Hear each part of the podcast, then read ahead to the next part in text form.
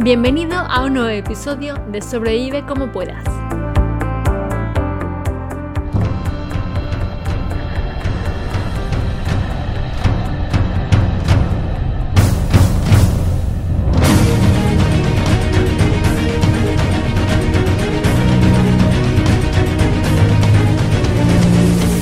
Desde bien pequeña siempre he sentido que hombres y mujeres somos iguales, dentro de nuestras diferencias. Diferencias que no nos hacen ni mejores ni peores, sino iguales dentro de las distinciones entre ambos sexos y distintos dentro de la igualdad. De hecho, para mí, como os digo, desde chica ha sido tan evidente que somos iguales que si no llega a ser porque desgraciadamente la vida te va mostrando su lado oscuro, aun por muy optimistas y positivos que queramos ser, pues este lado oscuro existe.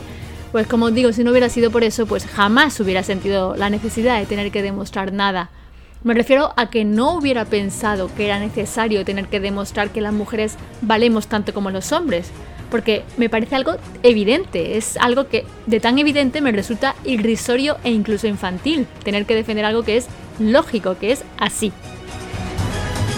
Hay quien lo llama feminismo. Feminismo, pues.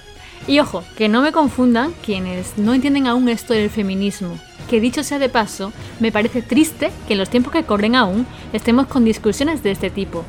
Para mí el feminismo no es hacer lo que los machistas han hecho durante años y lamentablemente siguen haciendo. Para mí el feminismo no pretende sobresalir sobre el hombre, sino caminar a su lado, juntos, de la mano, porque no es eso lo que hacemos en la vida. Pregunto a los hombres, ¿quiénes son vuestras hermanas, vuestras amantes, amigas e hijas? ¿Cómo llegasteis al mundo? ¿Quién os engendró y os cuidó durante nueve meses, llevándoos en su vientre? ¿Quiénes son vuestras madres? Mujeres todas, ¿verdad? No quiero decir que las mujeres seamos mejores que los hombres, pero permitidme que os diga que somos fundamentales en la vida y en la existencia. Sin mujeres, el mundo no existiría. Evidentemente, sin hombres tampoco. Pero a lo largo de mi vida han sido muchas las veces que me he preguntado acerca de que si no hubiera sido por nosotras, el mundo se hubiera extinguido. Porque sí, el hombre llega, y dicho burdamente, pone su semillita, pero si quiere, si te he visto no me acuerdo. Pero la que se queda ahí, dando el callo, día tras día durante nueve meses, y después pasa por el momento de dar a luz, es la mujer. La mujer, con su fuerza y valentía, es la que durante la historia se ha sacrificado por traer vidas al mundo, algunas incluso pereciendo en tal batalla. ¿No es eso digno de, admirar y de encumbrar? Y aún así, ¿qué hemos recibido a cambio a lo largo de la historia? ¿Sumisión, desprecio, humillación, quedarnos en un segundo plano y un trato denigrante? ¿Tratarnos como si fuéramos una muñeca que necesita del cuidado y permiso de un hombre? Y lo peor es que aún hoy, en el siglo XXI, en el que nos llamamos modernos, hay millones de mujeres que siguen bajo el yugo de los hombres. Y desde mi punto de vista, peor aún es que los ciudadanos occidentales lo permitimos. Incluso algunos lo avalamos y lo defendemos. Cinismo tal vez, incongruencia y falta de cordura me parece a mí. Me he preguntado mil veces cómo, siendo las mujeres tan fuertes como somos, cómo hemos podido permitir quedarnos a un lado, apartadas por un hombre. ¿Cómo permitieron algunas no poder conducir, votar o estudiar solo por el hecho de ser mujeres? ¿Cómo consintieron que alguien les dijera que no podían hacer algo por ser mujeres? ¿Por qué? Tendríamos que habernos revelado desde el principio, haber ido por nuestra cuenta, haber explicado a quienes convivían junto a esos hombres que sin nosotros la humanidad se acabaría.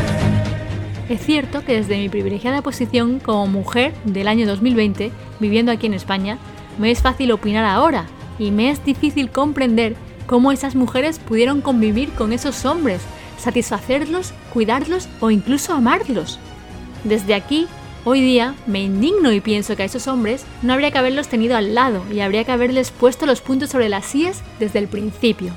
Pero repito, lo entiendo y soy consciente de que es muy fácil hablar ahora, desde aquí, un lugar donde por suerte me encuentro ahora, con el camino no hecho del todo, pues desgraciadamente aún hay mucho por hacer, pero sí que bastante asfaltado ya, gracias a ellas, a mujeres fuertes que un día pararon y se levantaron y dijeron aquello de hasta aquí.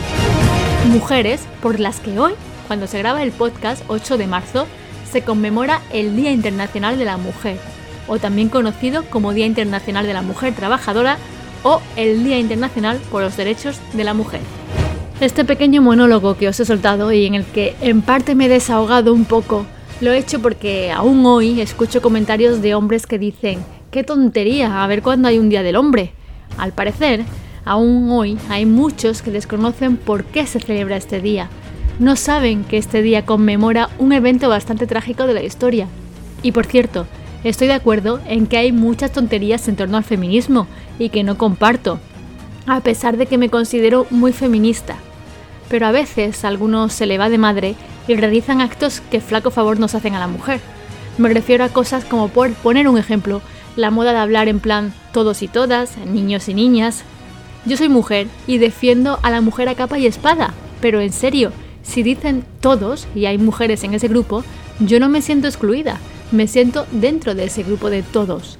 Al igual que los hombres de mi profesión, no se sienten, o mejor dicho, se sienten incluidos en el grupo de periodistas, aunque esta palabra acabe en A.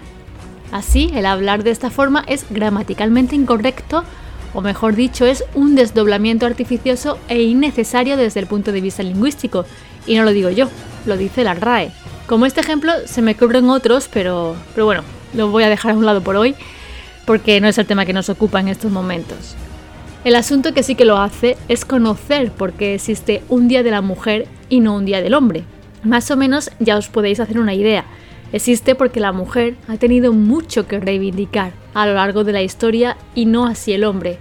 Pero se celebra el 8 de marzo y se instauró ese día para recordar momentos muy trágicos que ocurrieron cuando la mujer trataba de defender sus derechos y que se difundía así en los medios de comunicación.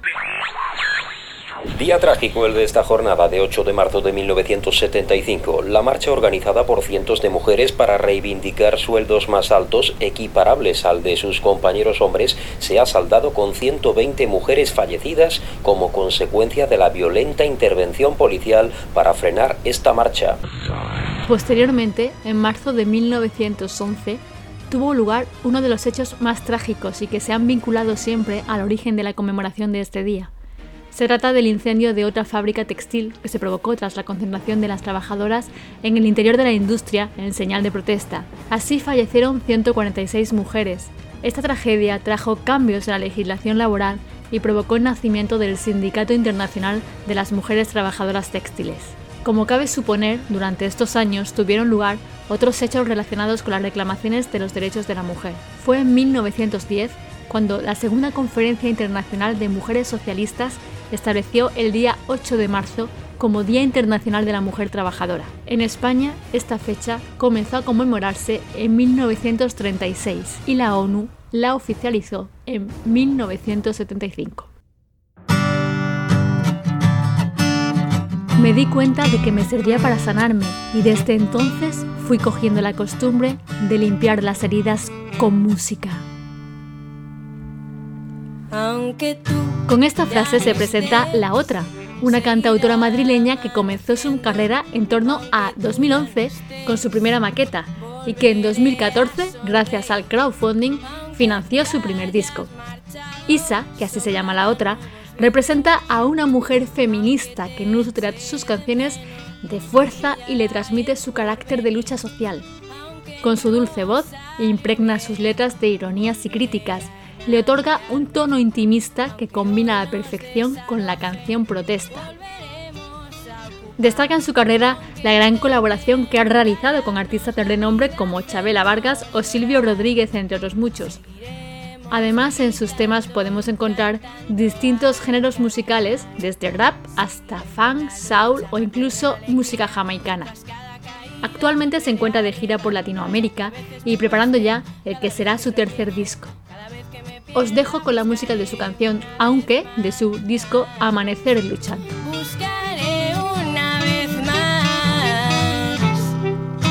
Y la cita para reflexionar de hoy viene de la mano de una de las mujeres que han tenido un papel fundamental en la historia y que destacó en su tiempo. Os hablo de Marie Curie, científica polaca, aunque nacionalizada en Francia. Fue pionera en el campo de la radioactividad. Fue la descubridora del polonio y el radio, y la primera persona que recibió dos premios Nobel en distintas especialidades, física y química. De hecho, fue la primera mujer en recibir un premio Nobel. Además, también fue la primera mujer que ocupó el puesto de profesora en la Universidad de París. Marie Curie estudió clandestinamente en la Universidad de Varsovia. A los 24 años siguió a su hermana hasta París, donde finalizó sus estudios y comenzó sus trabajos científicos. Destaca en su carrera que durante la Primera Guerra Mundial inventó las primeras unidades móviles de rayos X, que creó para uso militar.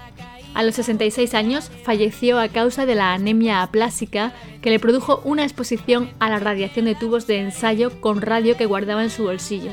La frase de Marie Curie, además de positiva e inspiradora, se puede vincular con la lucha que aún nos queda por hacer a las mujeres en la sociedad. La vida no es fácil, para ninguno de nosotros, pero ¿qué importa? Hay que perseverar y sobre todo tener confianza en uno mismo. Hay que sentirse dotado para realizar alguna cosa y que esa cosa hay que alcanzarla, cueste lo que cueste. Cada vez que me pierda buscaré una vez más. Buscaré una vez más. Una vez más. Nos escuchamos pronto.